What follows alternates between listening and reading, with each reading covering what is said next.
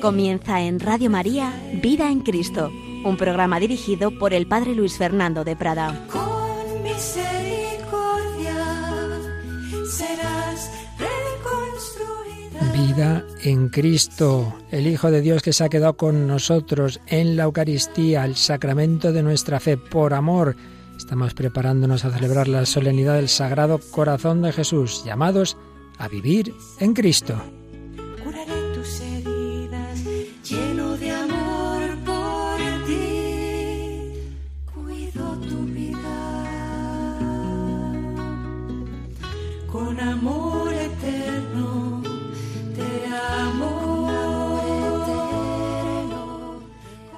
Somos amados con amor eterno por el Hijo de Dios hecho hombre con un corazón humano que manifiesta humanamente el amor divino. Nosotros somos los que hemos creído en el amor de Dios, dice San Juan en su primera carta. Hemos creído en el amor. Bueno, pues estamos en un nuevo programa mm, de profundización en lo que es la virtud primera y fundamental de la vida cristiana, que es la fe. Es el décimo programa que dedicamos a la vida de fe y el cuarto que dedicamos a cómo está expresada esta virtud de la fe, esta vida de fe, en la encíclica Lumen Fidei, la primera encíclica como tal que nos ofreció el Papa Francisco, aunque basado en lo que había dejado ya preparado el Papa Benedicto XVI y de hecho pues la presentó pues con él como diciendo que había sido una carta escrita a cuatro manos y bajo ese o partiendo de ese trabajo previo, pero con la autoridad de quien la asume, que es el Papa Francisco. Hemos visto el capítulo primero, hemos creído en el amor, el segundo, si no creéis no comprenderéis, el tercero, que es donde estamos, transmito lo que he recibido. En este capítulo tercero estamos viendo la dimensión eclesial de la fe. Y el cuarto será Dios prepara una ciudad para ellos. Pero en este capítulo tercero habíamos visto que la Iglesia es madre de nuestra fe que en estos tiempos tan individualistas esto se nos olvida, que tendemos a pensar Dios y yo, Jesús y yo, aquí tan amigos, y en un plan individualista. No es así. Recibimos la vida cristiana en la Iglesia. La Iglesia es la que nos transmite la fe. Veíamos en el número 39 que es imposible creer cada uno por su cuenta. La fe no es una mera relación exclusiva entre el yo del fiel y el tú divino, sino que se da en la comunión de la Iglesia. Creo, creemos, se da en él nosotros. Pues bien, vamos a seguir viendo esto concretamente en relación con los sacramentos. La Iglesia nos transmite la fe y cómo la transmite, como una familia. La familia transmite a sus hijos el contenido de su memoria. Pues cuántas veces recordamos, ¿no? Yo al menos así lo recuerdo, ¿no? Historias oídas a mis abuelos, tíos, padres, se va transmitiendo esa memoria de generación en generación. Bueno, pues también la familia de la Iglesia. Pero ¿cómo hacerlo de manera que nada se pierda, sino que todo se vaya profundizando cada vez más en el patrimonio de la fe? Bueno, pues en la Iglesia es mediante la tradición apostólica, conservada con la asistencia del Espíritu Santo, sin ninguna duda. Y así entramos en contacto vivo con los orígenes, con la memoria fundante. No hay que olvidar que, como dice el Vaticano II en la Constitución de Verbum sobre la divina revelación, lo que los apóstoles transmitieron comprende todo lo necesario para una vida santa y para una fe creciente del pueblo de Dios. Así la Iglesia, con su enseñanza, su vida, su culto, conserva y transmite a todas las edades lo que es y lo que cree. Lo hemos dicho muchas veces, pero no viene nada mal el repetirlo una vez más. Cuando hay quien dice, ah, eso no está en la Biblia, como si la Biblia fuera el único fundamento de nuestra fe, es no entender nada, porque la revelación que culmina en el Hijo de Dios, en Jesucristo, en todo lo que Él hizo y enseñó, eh, nos la ha transmitido la iglesia que Cristo fundó. Primero la iglesia empieza a actuar el día de Pentecostés, empieza a predicar, se empieza a celebrar los sacramentos, se empieza esa vida. Y poco a poco, al cabo de los años de todo el siglo I, la parte sin duda principal de eso que se está enseñando, transmitiendo y viviendo se va poniendo por escrito lo que llamamos el Nuevo Testamento. Pero el Nuevo Testamento es posterior a la Iglesia. La Iglesia transmite lo que ha aprendido de Cristo en el día a día, con su enseñanza oral, con su vida, con esas celebraciones y luego también con la escritura, con ese Nuevo Testamento, que además es la misma Iglesia la que discierne qué libros son y cuáles no son, algo fiable, cuáles son los libros de los apóstoles o de sus colaboradores y discípulos y que reconoce como inspirados, como palabra de Dios. Por eso usar la Biblia contra la Iglesia es que no tiene ningún sentido, porque la Biblia es el libro que la Iglesia, por así decir, ha encuadernado. La fe nos llega, la revelación nos llega desde nuestro Señor Jesucristo a través de la vida de los apóstoles, de su enseñanza, de la vida de la Iglesia, por esos dos cauces, la tradición, que fue lo primero, esa vida, esa enseñanza oral, esas celebraciones, y la escritura, que en la parte del Nuevo Testamento fue cronológicamente posterior. Pues bien, la fe, esa fe que se comunica, no se testimonia y comunica simplemente con un libro. Precisamente, fijaos, si la fe cristiana fuera solamente algo doctrinal, entonces podría ser suficiente un libro o reproducir hoy día un mensaje oral que se grabaría.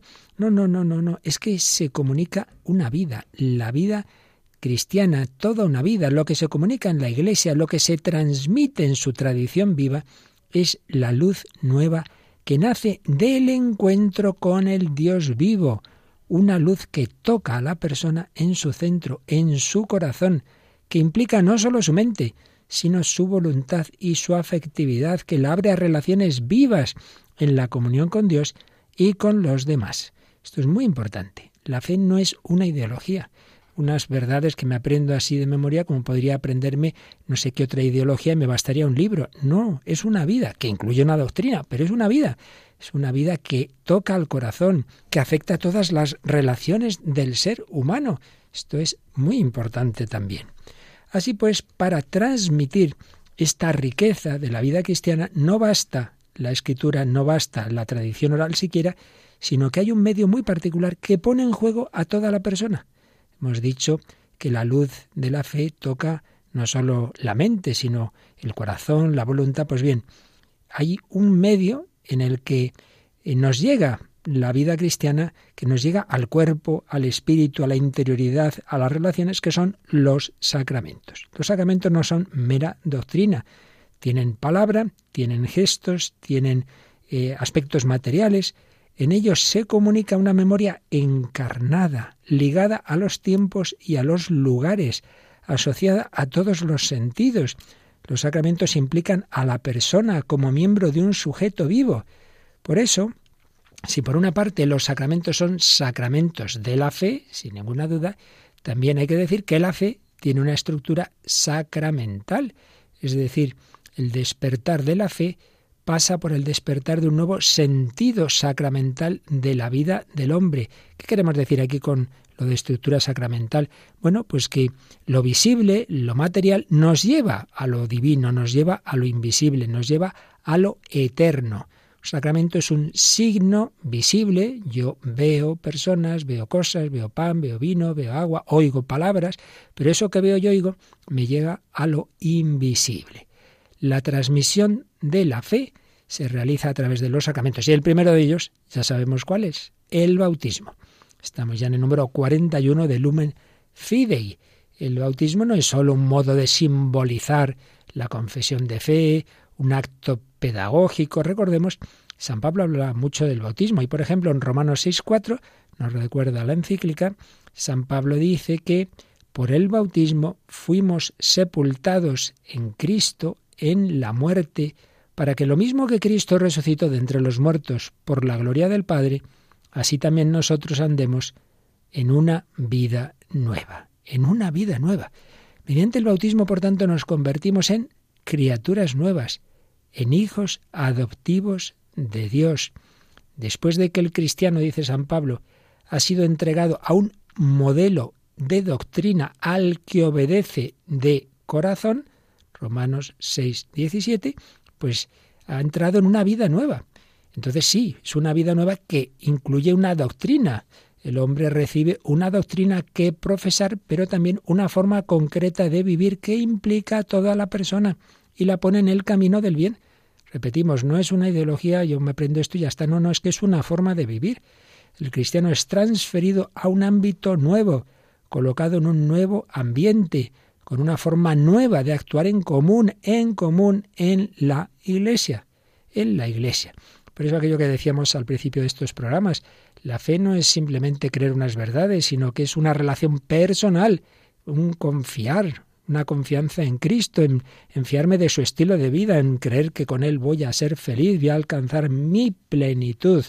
Todo esto se transmite en la Iglesia. La fe no es obra de un individuo aislado, ni se puede realizar desde luego contando uno con sus fuerzas. No, no.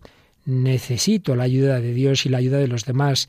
La fe tiene que ser recibida entrando en la comunión eclesial que transmite el don de Dios. Y esto, fijaos, se ve también en que nadie se puede bautizar a sí mismo, igual que nadie nace por su cuenta. Cuando el hombre soberbio actual, yo me hago a mí mismo, mentira, ni tu vida, ni nada, tú no te has podido dar la vida. Hemos sido engendrados, hemos sido creados y hemos sido bautizados la fe la recibo de otro, el bautismo lo recibo de otro. Bueno, ¿y cuáles son esos elementos del bautismo que, según San Pablo, nos introducen en un nuevo modelo de doctrina? Bueno, pues fundamentalmente la Santísima Trinidad. Yo te bautizo en el nombre del Padre y del Hijo y del Espíritu Santo, ese Dios que llamó a Abraham, ese Dios que se reveló a Moisés, ese Dios que nos ha entregado a su Hijo, que nos ha revelado en su Hijo el misterio de su nombre, da al bautizado esa condición filial. Tú también, a partir de ahora, eres hijo en el Hijo con mayúscula. Eres hijo, tú eres mi Hijo amado. Y esa inmersión en el agua, o, la manera más sencilla de la expresión, pero en cualquier caso con el agua, ahí vemos por un lado un símbolo de muerte, morir a la vida vieja del pecado, la conversión del yo y luego pues el renacer a la vida nueva, abrirse a un yo con mayúscula, un yo más grande. El agua símbolo de muerte a la vida vieja del pecado y símbolo de vida, del seno del que renacemos para seguir a Cristo en su nueva existencia. Es la estructura encarnada de la fe la acción de Cristo nos toca en nuestro ser, en nuestra realidad personal, nos transforma radicalmente, nos hace hijos adoptivos de Dios, nos da otra naturaleza. Ya no solo soy hombre, ahora soy hijo de Dios, participo de la naturaleza divina, he sido adoptado. Claro, esto modifica todas nuestras relaciones, nuestra forma de estar en el mundo y en el cosmos. Nos abre a la vida de comunión que se da en el seno de la Santísima Trinidad. Por eso si realmente uno es cristiano es que le cambia todo, todo. Lo malo es que muchas veces pues esto es nada, un, mero nombre que no vivimos, pero si uno se convierte de verdad y uno vive su bautismo es que le cambia la manera de estar en el mundo. Es una transformación del propio yo, del propio ser y la relación con Dios afecta la relación conmigo mismo, con los demás y con el cosmos entero. Así pues, un bautismo que, es fundamento de vivir en serio la fe como una transformación de nuestro ser. La encíclica recuerda un texto precioso del profeta Isaías que los primeros autores cristianos relacionaron con el bautismo, cuando en Isaías 33, 16 se dice del creyente tendrá su alcázar en un picacho rocoso con provisión de agua. Y lo interpretaban así los santos padres el bautizado ha sido rescatado del agua de la muerte, se puede poner en pie sobre un picacho rocoso porque ha encontrado algo consistente donde apoyarse. Y así el agua de la muerte se ha transformado en agua de vida, en agua fiel. El agua del bautismo es fiel porque se puede confiar en ella, porque su corriente introduce en la dinámica del amor de Jesús fuente de seguridad para el camino de nuestra vida. ¿Cuál es ese picacho rocoso? ¿Cuál es la roca firme? Pues está claro, es el amor de Dios, es ese corazón de Cristo en el que podemos y debemos confiar totalmente. Y esto también podemos entender que se aplica a los niños. Cuando se piensa que el bautismo simplemente es una opción de uno que muy racionalmente toma, todo eso está muy bien. Pero el niño puede y debe ser bautizado aunque no sea capaz de ese acto libre y racional, porque tampoco se le ha preguntado ni si quiere vivir, ni el nombre que va a tener, ni si se le va a educar. Eso es absurdo. Se le da al niño todo lo que vemos que es bueno. ¿Y qué más bueno que la vida divina? Que por desgracia querrá un día mm, dejarla de lado, como podría suicidarse. Bueno, eso ya será entonces sí que será su, su libertad y responsabilidad. Pero ahora mismo se transmite lo que es bueno para él. La fe se vive dentro de la comunidad de la Iglesia, se inscribe en un nosotros comunitario, el niño sostenido por otros, sostenido por la fe de otros, sus padres y padrinos, es acogido en su fe, en la fe de la Iglesia, simbolizada, como sabéis, en esa luz que el Padre eh, enciende en el cirio durante la liturgia bautismal, que el Padre o el Padrino pues tienen sostenidos esos cirios, hay esa eh, armonía, esa sinergia tan importante, o debe haberla, entre la Iglesia y la familia.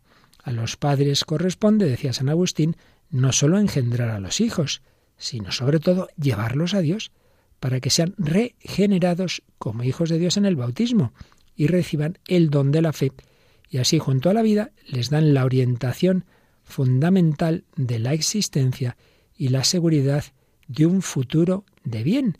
Esto será profundizado, esta orientación será corroborada en el sacramento de la confirmación con el sello del Espíritu Santo. Vamos a dar gracias a Dios por nuestro bautismo, vamos a dar gracias a Dios por esa vida divina, por esa agua viva, por esa fuente de la vida eterna, que es en definitiva el corazón de Jesús, del que brota el agua viva que simboliza el Espíritu Santo, el Espíritu que nos ha hecho hijos de Dios.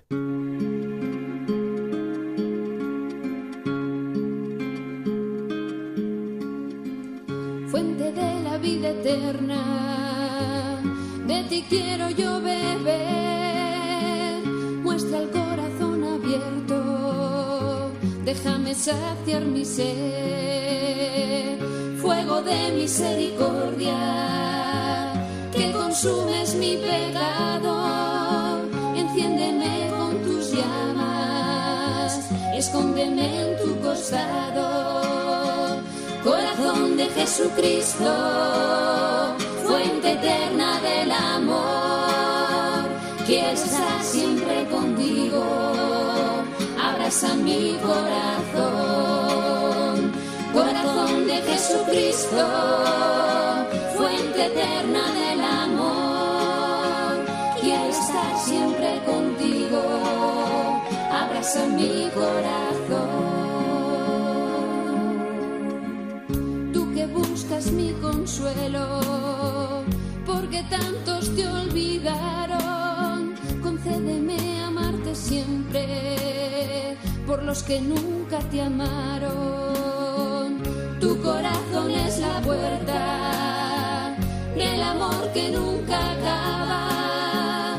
Que yo sepa entrar por ella y perderme en tus entrañas. Corazón de Jesucristo, fuente eterna del amor. Quiero estar siempre contigo. Abraza mi corazón.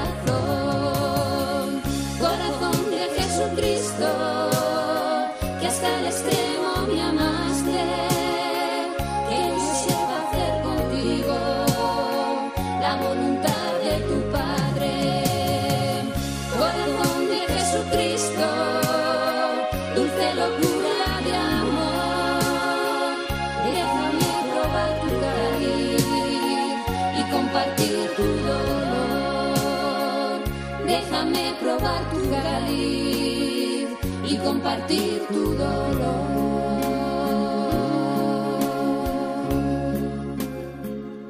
Corazón de Jesucristo, fuente de la vida eterna. Aquí seguimos en Radio María, Vida en Cristo, servidor Padre Luis Fernando de Prada, hablando de la virtud de la fe, pero lo que estamos haciendo es simplemente, casi meramente, leer un poquito resumida la encíclica Lumen Fidei del Papa Francisco sobre esa virtud de la fe y estamos en esta parte tercera que nos habla de la dimensión comunitaria de la fe, cómo se vive en la Iglesia, cómo se transmite a través de los sacramentos. Hemos hablado del sacramento del bautismo, pero el número 44 nos habla de la Eucaristía, la naturaleza sacramental de la fe alcanza su máxima expresión en la Eucaristía, precioso alimento para la fe. Mirad, cuando muchas veces uno tiene un momento de dudas de fe, de oscuridad, de crisis, la tentación es, bueno, como no estoy seguro, voy a dejar de comulgar, voy a dejar de confesar. Al revés, es cuando más hay que acercarse, hay que intensificar la vida de oración. Ay, es que me vienen dudas, Señor, creo, pero aumentame la fe. Hay que intensificar esa confesión y esa comunión, precioso alimento para la fe. Dudo, pero aumentame la fe, Señor, Señor, que sí, que creo, que creo. Aunque me vengan tentaciones, creo, creo, pero aumentame la fe. El encuentro con Cristo presente, incluso corporalmente, en ese acto supremo de su amor, porque en la Eucaristía se hace presente no simplemente ese cuerpo de Cristo, sino ese cuerpo de Cristo que se ofreció en la cruz. Esto es importante. Cuando vamos a comulgar, no solo estoy recibiendo a Jesús mi amigo, sino a Jesús víctima del sacrificio. Tomad y comed, esto es mi cuerpo entregado por vosotros, sangre derramada por vosotros y por muchos para el perdón de los pecados. Es el Cordero inmolado. Recibo a aquel que ha muerto por mí para que yo viva, para que yo tenga la vida divina, para el perdón de mis pecados. En la Eucaristía confluyen los dos ejes por los que discurre el camino de la fe. Por una parte, el eje de la historia. Sí, hay una mirada atrás. La Eucaristía es un acto de memoria. Haced esto en memoria mía. Se hace presente, se actualiza el misterio, lo que ocurrió en el pasado, la encarnación, la pasión, la muerte, la resurrección de Jesucristo, ese acontecimiento, el misterio pascual, se hace presente, pero mirando al futuro, porque anticipa la plenitud final. Ven, Señor Jesús. La liturgia nos lo recuerda con su odi, es una palabra latina, el hoy. Hoy el verbo se ha hecho carne, hoy ha nacido Jesús en Belén. Misteriosamente hay un hoy litúrgico de los misterios de la salvación. Hoy celebramos ese nacimiento, hoy celebramos esa muerte, nos hace misteriosamente presente lo que ocurrió. Y también confluye en la Eucaristía misteriosamente el eje que lleva del mundo visible al invisible. En la Eucaristía aprendemos a ver la profundidad de la realidad. Esto es muy importante, recordad lo que decíamos en números anteriores de la encíclica. La fe en el fondo es ver las cosas con los ojos de Dios Claro, Dios ve con mucha más profundidad que nosotros. Yo veo pan, yo veo vino. El pan y el vino realmente se han transformado en el cuerpo y sangre de Cristo, que se hace presente en su camino pascual hacia el Padre. Entonces, la fe me da esa visión, ese ver la, la realidad en profundidad. Ahí hay un movimiento que nos introduce en cuerpo y alma en el movimiento de toda la creación hacia su plenitud en Dios. Anunciamos tu muerte, proclamamos tu resurrección. Ven, Señor Jesús, lo será Cristo todo en todos. Pues sí, la fe se transmite a través de todos los sacramentos. Aquí se ha mencionado el primero de ellos, el bautismo, y el más importante, la Eucaristía. Pero en todos, en todos los sacramentos, está esa vivencia de la fe, esa transmisión de la vida divina. Ah, podríamos hablar de los sacramentos de curación. Tengo las heridas del pecado, de la enfermedad, pues está el sacramento de la penitencia, el sacramento de la unción de enfermos, que no solo es para cuando uno está muriéndose, no, no, no. Cuanto antes una persona mayor o con una enfermedad delicada o va a tener una operación seria, recibamos ese sacramento. Los sacramentos de la plenitud al servicio de la comunidad y la madurez, quiero decir, pues matrimonio, orden sacerdotal, todos los sacramentos tienen esa dimensión eclesial. Y en todos ellos, en todos ellos, la Iglesia transmite su memoria, transmite lo que cree, transmite por eso la profesión de fe. En muchos sacramentos, en muchos momentos se hace esa profesión de fe, se recita el credo o se hace de una manera dialogada.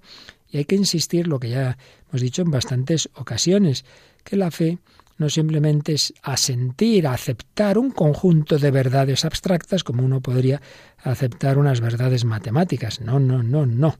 En la confesión de fe toda la vida, toda la vida se pone en camino hacia la comunión plena con el Dios vivo, con el Dios vivo. Por eso decir el credo es decir, Señor, me fío, me fío, me apoyo en ti, me apoyo en la roca firme del Padre, del Hijo, del Espíritu Santo en el credo el creyente es invitado a entrar en el misterio que profesa y a dejarse transformar por lo que profesa. por lo que profesa, dejarse transformar. Si estoy diciendo creo en Dios Padre, pues hijo, pide al Señor esa confianza filial. Mm, creo en Dios Padre Todopoderoso. Si nos creyéramos eso, nunca nos agobiaríamos. Nunca nos agobiaríamos, porque si tengo un Padre que es todopoderoso, pues como me quiere y es todopoderoso, lo que me convenga me lo dará, pues no, me agobio. Poca fe tenemos.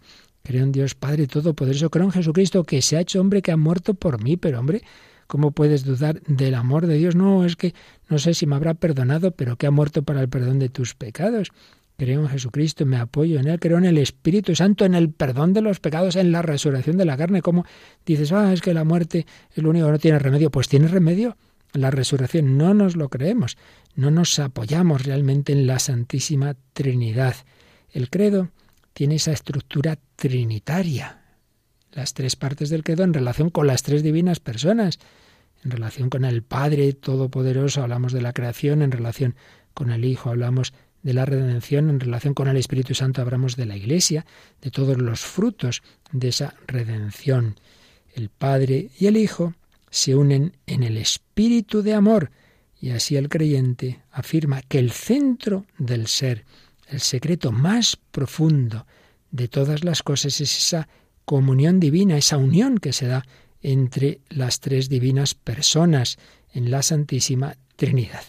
Vemos también en el credo, pues como decíamos, esa profesión cristológica, puesto que recorremos los principales misterios de la vida de Jesucristo, como se encarnó en el seno de María Virgen, como nació de ella, como murió, resucitó, ascendió al cielo, vendrá al final de los tiempos, ese Dios, comunión, intercambio de amor entre el Padre y el Hijo en el Espíritu es capaz de abrazar la historia del hombre, nuestros misterios de la vida. Jesús vivió los misterios gozosos, Jesús trabajó, Jesús vivió los misterios también dolorosos, sufrió, murió, todos los misterios humanos, por tanto, abraza la historia humana. El cristianismo no es una cosa etérea, un espiritualismo de estos que hay de corte muy oriental, de no pensar nada, de estar ahí en vacío, que no, que no, que es asumir la historia real.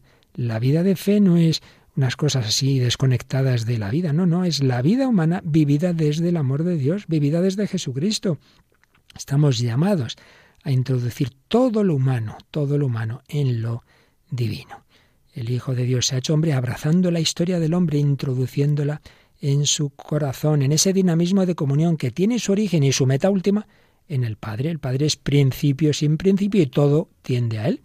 Entonces, si nos introducimos en esa dinámica, pues estamos llamados también a volver al Padre.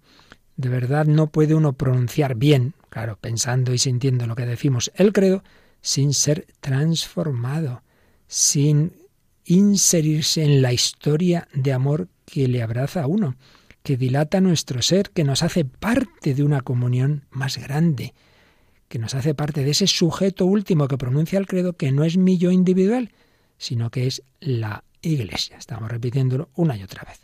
Todas las verdades que se creen proclaman ese misterio de la vida nueva de la fe, como camino de comunión con el Dios vivo. Pues yo creo que es momento para que también demos gracias por esa fe que hemos recibido y le digamos al Señor que sí, que creo en ti, pero no así con la cabeza, no simplemente eh, como una enumeración de verdades, que me fío de ti, que me fío de ti, Padre eterno, amoroso, que me fío de ti, Jesucristo, mi hermano, que has muerto por mí, que me fío de ti, Espíritu Santo, vamos a decírselo, vamos a rezar el credo, vamos en nuestro corazón hacer esa profesión de fe, no solo con los labios, no solo con la cabeza, sino con el corazón, con todo nuestro ser.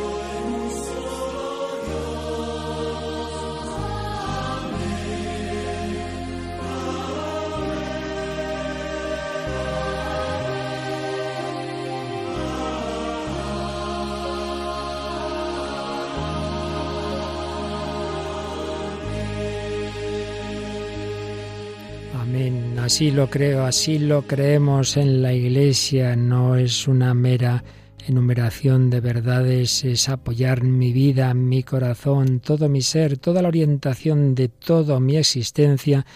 Me apoyo en ti, Dios Padre, Dios Hijo, Dios Espíritu Santo. Aquí seguimos hablando de esa virtud de la fe, de cómo lo explica la encíclica Lumen Fidei, concretamente de esa dimensión eclesial, cómo la fe se transmite a través de los sacramentos, cómo en los sacramentos está el credo, está ese sentido, ese resumen de nuestra fe que está en el símbolo, en ese credo donde la Santísima Trinidad resumimos como el Padre, el Hijo y el Espíritu Santo, por amor, pues nos han creado, nos han redimido, nos han santificado, nos invitan a la comunión con esas divinas personas, nos invitan a la vida eterna.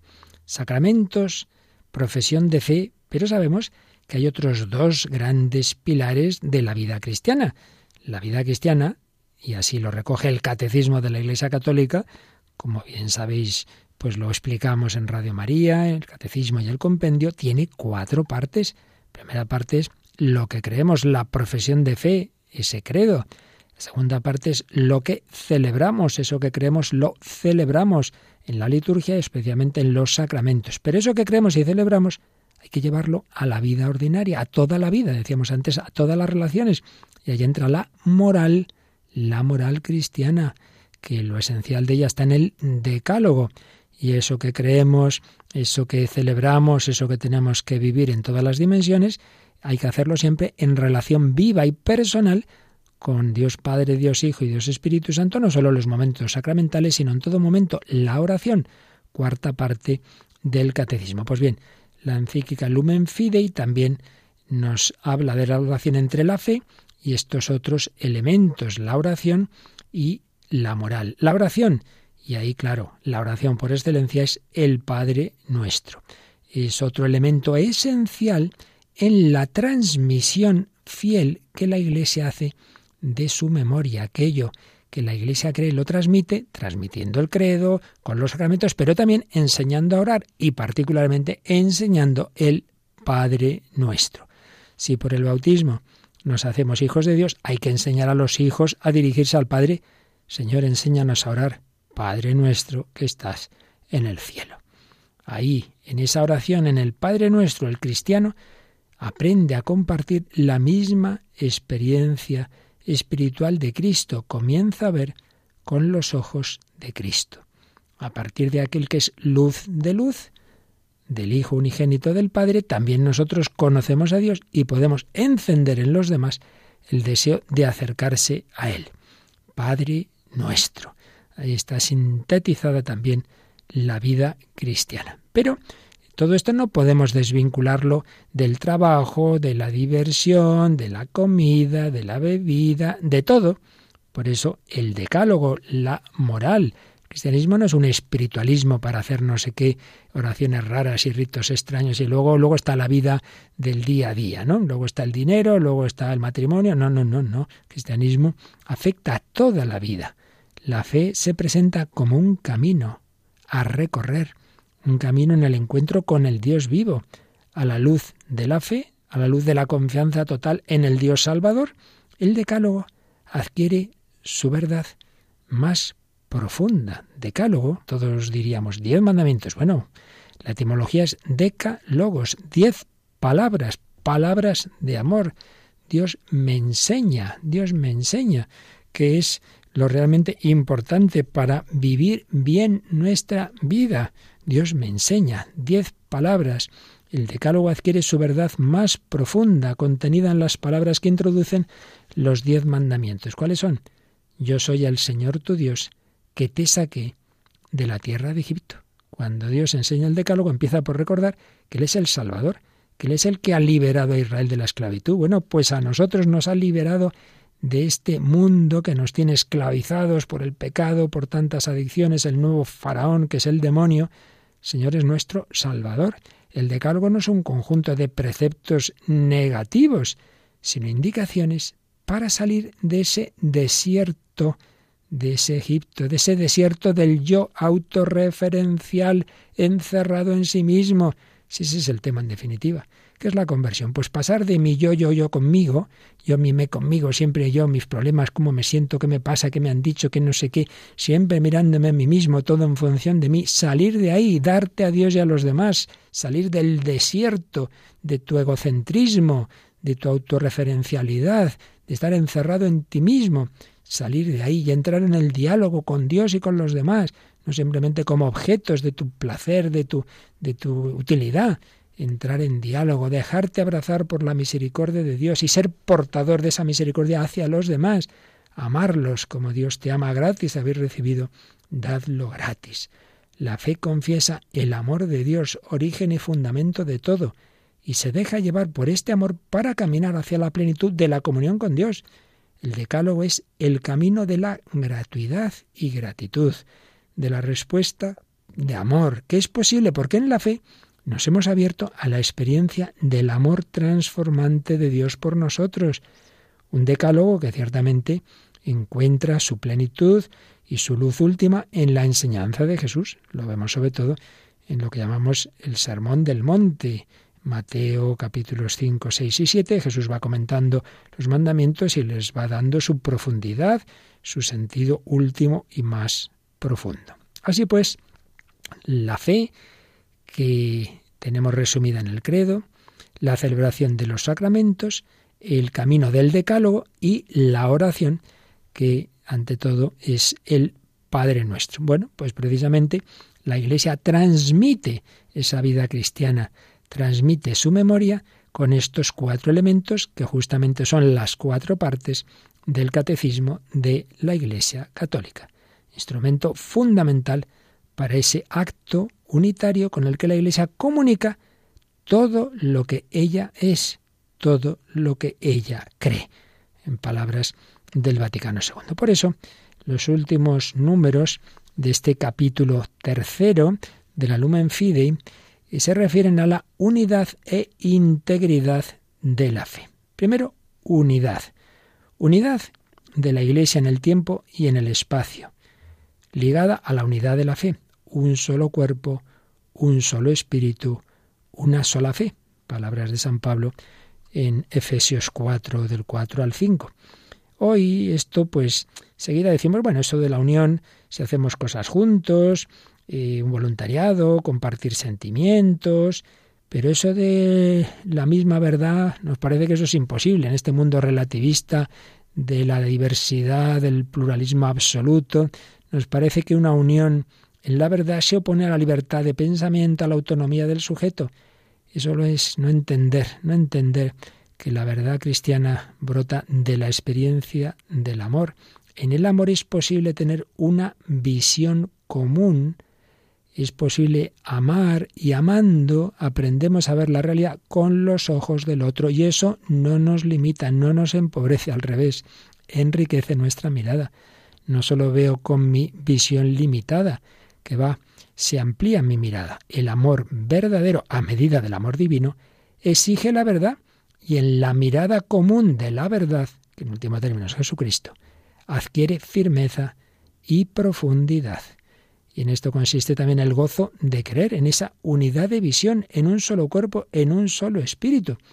Por eso decía San León Magno, si la fe no es una, no es fe. Bueno, ¿y cuál es el último secreto de esta unidad? Bueno, pues la unidad de Dios. Dios siendo tres personas es un solo Dios. La fe es una por la unidad del Dios conocido y confesado. Todos los artículos de la fe se refieren a Dios, se refieren a Él. Son vías para conocer su ser y su actuar. Y por eso forman una unidad superior a cualquier otra que podamos construir con nuestro pensamiento. Esa es la unidad que nos enriquece, porque se nos comunica y nos hace uno. Mirad, aquí hay un tema muy importante incluso de implicaciones sociopolíticas.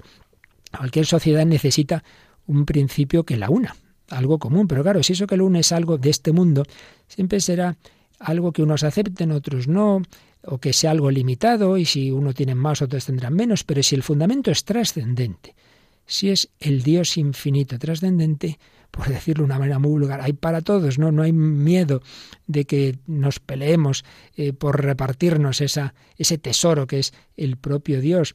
además no es un elemento más de este mundo, es trascendente. Esa unidad que viene de el Dios que nos ha creado, del Dios infinito, es la que permite asumir las diversidades, la que no quita la libertad, la que no quita la autonomía. No, no, cada uno es cada uno y se mantienen las diversidades de las criaturas, pero unidas porque todas son un reflejo, en mayor o menor medida, incluso imagen y semejanza, de ese Dios uno, único, que a su vez Él, siendo uno, es tripersonal, como recordábamos antes. También la fe es una porque se dirige a Jesús, al único Señor, a su vida, a su historia concreta que ha compartido con nosotros. Y aquí hay otro aspecto muy interesante, muy interesante. San Ireneo de León tuvo una gran batalla contra el gnosticismo, los herejes gnósticos. Estos gnósticos, un movimiento muy antiguo, en fin, con muchísimos matices, muchísimas ramas a lo largo de la historia, pero algo que siempre han tenido todos los gnosticismos, también los actuales, es que mm, distinguen como dos tipos de fe. La fe que menosprecian, la fe ruda, la fe de los simples, la fe de la gente del pueblo, esa que va a las procesiones, que toca las imágenes, una fe imperfecta, que no va más allá de la carne de Cristo, entonces se queda con Jesús, quiere las imágenes de Jesús. Hay otra fe más, más perfecta, más profunda, más verdadera, que está reservada a un pequeño círculo de iniciados, gente muy lista, gente que se eleva con el intelecto hacia los misterios de la divinidad desconocida, más allá de la carne de Cristo. Bueno, eso lo decían los gnósticos de los primeros siglos y el neonosticismo actual, al que ha hecho referencia el Papa Francisco claramente en la exhortación Gaudete et Exultate sobre la vocación a la santidad en el mundo de hoy y la congregación de la fe en la carta Placuit Deo se habla de ese neonosticismo, siempre más o menos, pues está esta tentación de llegar a Dios por un camino muy intelectual al margen de la humanidad de Cristo, que eso es solo para la gente así más sencillita. Pues no, no es eso así. Ya San Ireneo, mártir, obispo y mártir, defendía que la fe es una sola, no hay una fe para los sencillos y medio tontos y otra fe para los listos, no es así. La fe siempre pasa por la encarnación. Nunca llegamos a Dios superando la carne, superando la historia de Cristo. Tampoco, como dice Gaudete te exultate, superando al pueblo de Dios, superando a la Iglesia. Dios se ha revelado en esa carne de Cristo. Aquí nuestra gran Santa Teresa tendría mucho que decir. También a ella le llegaron por otros enfoques, pero al final más o menos lo mismo, de que la mística más elevada es la que ya no necesita la humanidad de Cristo, sino que se queda solo en la Santísima Trinidad. En algún momento tuvo la tentación de creerse esas cosas y luego decía, qué horror, ¿cómo pude pensar eso? Pero, pero si todo nuestro bien está en Jesucristo, si la verdadera comunicación de Dios es a través de esa humanidad, de esos misterios, de contemplar el Evangelio, de verle con la samaritana a Jesús, de verle en la pasión, de verle resucitado, de verle con la pecadora, etcétera. No, no hay diferencia entre la fe de aquel que destaca por su elocuencia, decía San Ireneo, y de quien es más débil en la palabra, entre quien es superior y quien tiene menos capacidad. Ni el primero puede ampliar la fe, ni el segundo reducirla. No, la cosa no va por ahí. Así pues, la fe es una porque se apoya en la unidad de Dios, la fe es una porque se apoya en el único Señor Jesucristo y también la fe es una porque es compartida por toda la Iglesia que forma un solo cuerpo y un solo espíritu. Lo dirá en cualquier idioma, lo dirá con diversos símbolos o credos, que distintas síntesis que se han hecho en la historia, pero es la misma fe, el mismo catecismo. En la comunión del único sujeto, que es la Iglesia, recibimos una mirada común. Los católicos de Europa, de, de África, de América, todos tenemos la misma fe, nos apoyamos en la misma roca somos transformados por el mismo espíritu de amor, irradiamos una única luz, tenemos una única mirada para penetrar la realidad. Unidad de la fe, pero también integridad de la fe. Dado que la fe es una sola, debe ser confesada en toda su pureza e integridad. Esto también es muy actual. Gente que dice, bueno, tal cosa y tal esta de la iglesia la acepto, esta otra no. Pero vamos a ver, o crees que la Iglesia transmite con la autoridad de Dios la palabra de Dios o no lo crees. Pero si lo crees no puedes decir, sí, acepto que la Iglesia la, ha fundado Jesucristo, está asistida por el Espíritu Santo, pero en esto se equivoca. O sea, que en esto se equivoca el Espíritu Santo. Tiene sentido. Entonces, que no eres católico. Precisamente porque todos los artículos de la fe, dice el número 48 de Lumen Fidei, forman una unidad, porque todos los artículos de la fe forman una unidad, negar uno de ellos, aunque parezca de los menos importantes, produce un daño a la totalidad. Todo está relacionado, esto es muy importante. Recuerdo que, que el padre Candido Pozo, que me dio algunas asignaturas, ponía el ejemplo de las verdades sobre la Virgen María. Por ejemplo, si negamos el pecado original, uno dice, bueno, ¿y entonces qué sentido tiene el privilegio de la Inmaculada Concepción? Si decimos que, que no, que ya no, que la resurrección de los cuerpos no será el final de los tiempos, sino que según algunas teorías modernas, según uno muere, ya resucita, entonces, ¿dónde está también el privilegio de que María ya ha sido asunta a los cielos en cuerpo y alma? Entonces ya estaríamos todos igual. Enseguida, todo está relacionado. Si tocas una verdad, afecta a todas. Un error arrastra a otros errores. Toda la verdad es un gran edificio armónicamente unido todos sus, todos sus artículos, todas sus dimensiones. Negar un artículo de fe, aunque parezca poco importante, daña a todos los demás. Cada época encuentra algunos puntos de la fe más fáciles o difíciles de aceptar. Recordamos, por ejemplo, aquel famoso discurso de San Pablo en el Areópago, cuando ya mencionó el tema de resurrección de los muertos, bueno, la que se organizó, se echaron a reír porque eso para un griego que estaba deseando eh, salir del cuerpo, que es eso de resucitar el cuerpo. En otras épocas, en la nuestra, pues son otros puntos los más difíciles de aceptar. Entonces la tentación es esto sí y esto no. Pues no, no, no, nos fiamos de todo, creemos todo lo que me parezca más fácil o más difícil, lo que está de moda en una época y lo que lo está en otra, que da igual. Hay que anunciar toda la fe. La unidad de la fe es la unidad de la Iglesia. Quitar algo a la fe es quitar algo a la verdad de la comunión, esa unión de todos nosotros. Los santos padres describieron la fe como un cuerpo, el cuerpo de la verdad que tiene diversos miembros. Entonces no, no le quites ningún miembro. También se ha relacionado la integridad de la fe con la imagen de la Iglesia Virgen, que es fiel al amor esponsal a Jesucristo. Menoscabar la fe significa menoscabar la comunión con el Señor. La unidad de la fe es la de un organismo vivo, un organismo vivo, como explicó el gran John Henry Newman, que ponía entre las notas características para asegurar la continuidad de la doctrina en el tiempo su capacidad de asimilar todo lo que encuentra, es lo que hace un organismo vivo, asimilar todo lo que encuentra, purificándolo, llevándolo a su mejor expresión. La fe se muestra así universal, católica, porque su luz crece para iluminar todo el cosmos y toda la historia. Indudablemente, todo esto es posible por ese eh, don del Señor, primero por supuesto el don del Espíritu Santo, pero también ese don del Espíritu Santo eh, garantiza la sucesión apostólica. Por la sucesión apostólica, los apóstoles que establecen sucesores suyos, que son los obispos, por medio de ella la continuidad de la memoria de la Iglesia está garantizada y nos da la tranquilidad de beber en la fuente pura de la que emana la fe. La Iglesia transmite una fe viva. Bueno, pues esto implica que han de ser personas vivas las que garanticen la conexión con el origen. Volvemos a lo de antes, no bastan libros, hacen falta personas vivas. La fe se basa en la fidelidad de los testigos que fueron elegidos por el Señor para esa misión. Por eso el magisterio de la Iglesia habla siempre en obediencia a la palabra originaria. Lo que enseña hoy día la Iglesia siempre es en relación a lo que Dios reveló, no lo que uno se, se le ocurra ahora.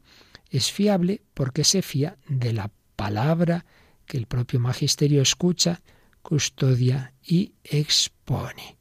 Es muy bonito cuando San Pablo eh, se despide de los presbíteros de Éfeso en Mileto, lo tenemos en el capítulo 20 de los Hechos de los Apóstoles, dice San Pablo que él ha cumplido el encargo que el Señor le confió de anunciar enteramente el plan de Dios, no solo un poquito, enteramente. Gracias al magisterio de la Iglesia nos puede llegar a todos íntegro este plan y ojalá tengamos la alegría como San Pablo de haberlo cumplido también de una manera íntegra. Pues ahí lo tenemos en el catecismo, sus cuatro partes, la síntesis de todo lo importante en la vida cristiana. Pues nos queda también el capítulo cuarto de esta encíclica Lumen Fide, que si Dios quiere veremos el próximo día, pero vamos a terminar mirando a ese Jesús, a ese Hijo de Dios que se ha quedado con nosotros en la Eucaristía, que es el alimento principal de nuestra vida cristiana, que es ese pan de los ángeles, ese pan vivo, ese pan que quiere llevarnos a la vida eterna.